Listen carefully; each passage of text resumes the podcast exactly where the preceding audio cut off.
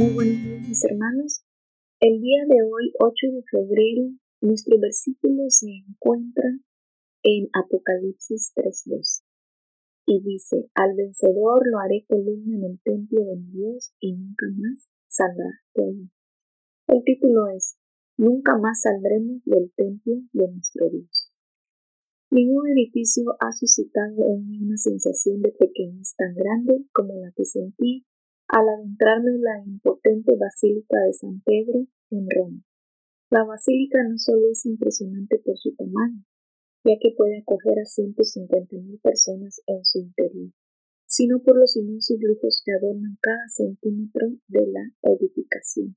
Es como un museo gigantesco, un colosal depósito de obras maestras del arte cristiano y universal. Y no es para menos, pues es la construcción de la basílica trabajaron los arquitectos y artistas más importantes y renombrados del Renacimiento italiano, como Rafael, Miguel Ángel, Bernini, Bramante, Sangallo o Maderno.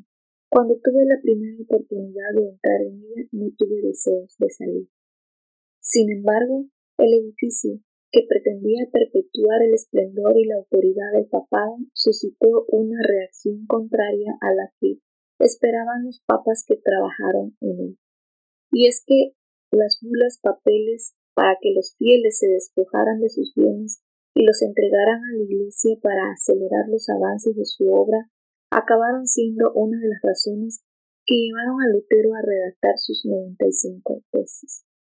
En la tesis 51, el reformador habla de cómo los pregoneros de indigencias sonsacaron el dinero de la gente y le pide al Papa vender la Basílica de San Pedro si fuera menester. En la tesis 82, Lutero se refirió al muy miserable dinero para la construcción de la basílica. Sí, me impresionó la basílica, pero en ella solo se puede encontrar belleza y esplendor humanos, obras sin vida que algún día dejarán de existir.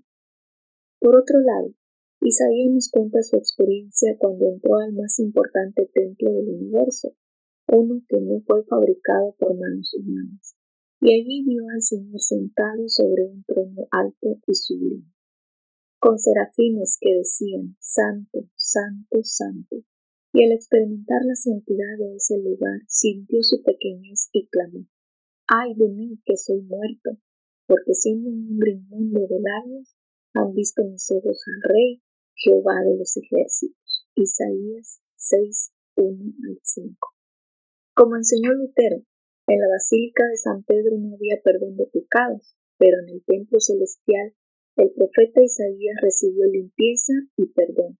Y Cristo promete que cuando entremos a ese templo, nunca más saldremos de allí. Apocalipsis 3, 2. Le agradecemos, Padre amado, por sus bendiciones y que hoy tengamos un día lleno de bendiciones, Padre amado. Gracias por todo en el nombre de Jesús. Amén.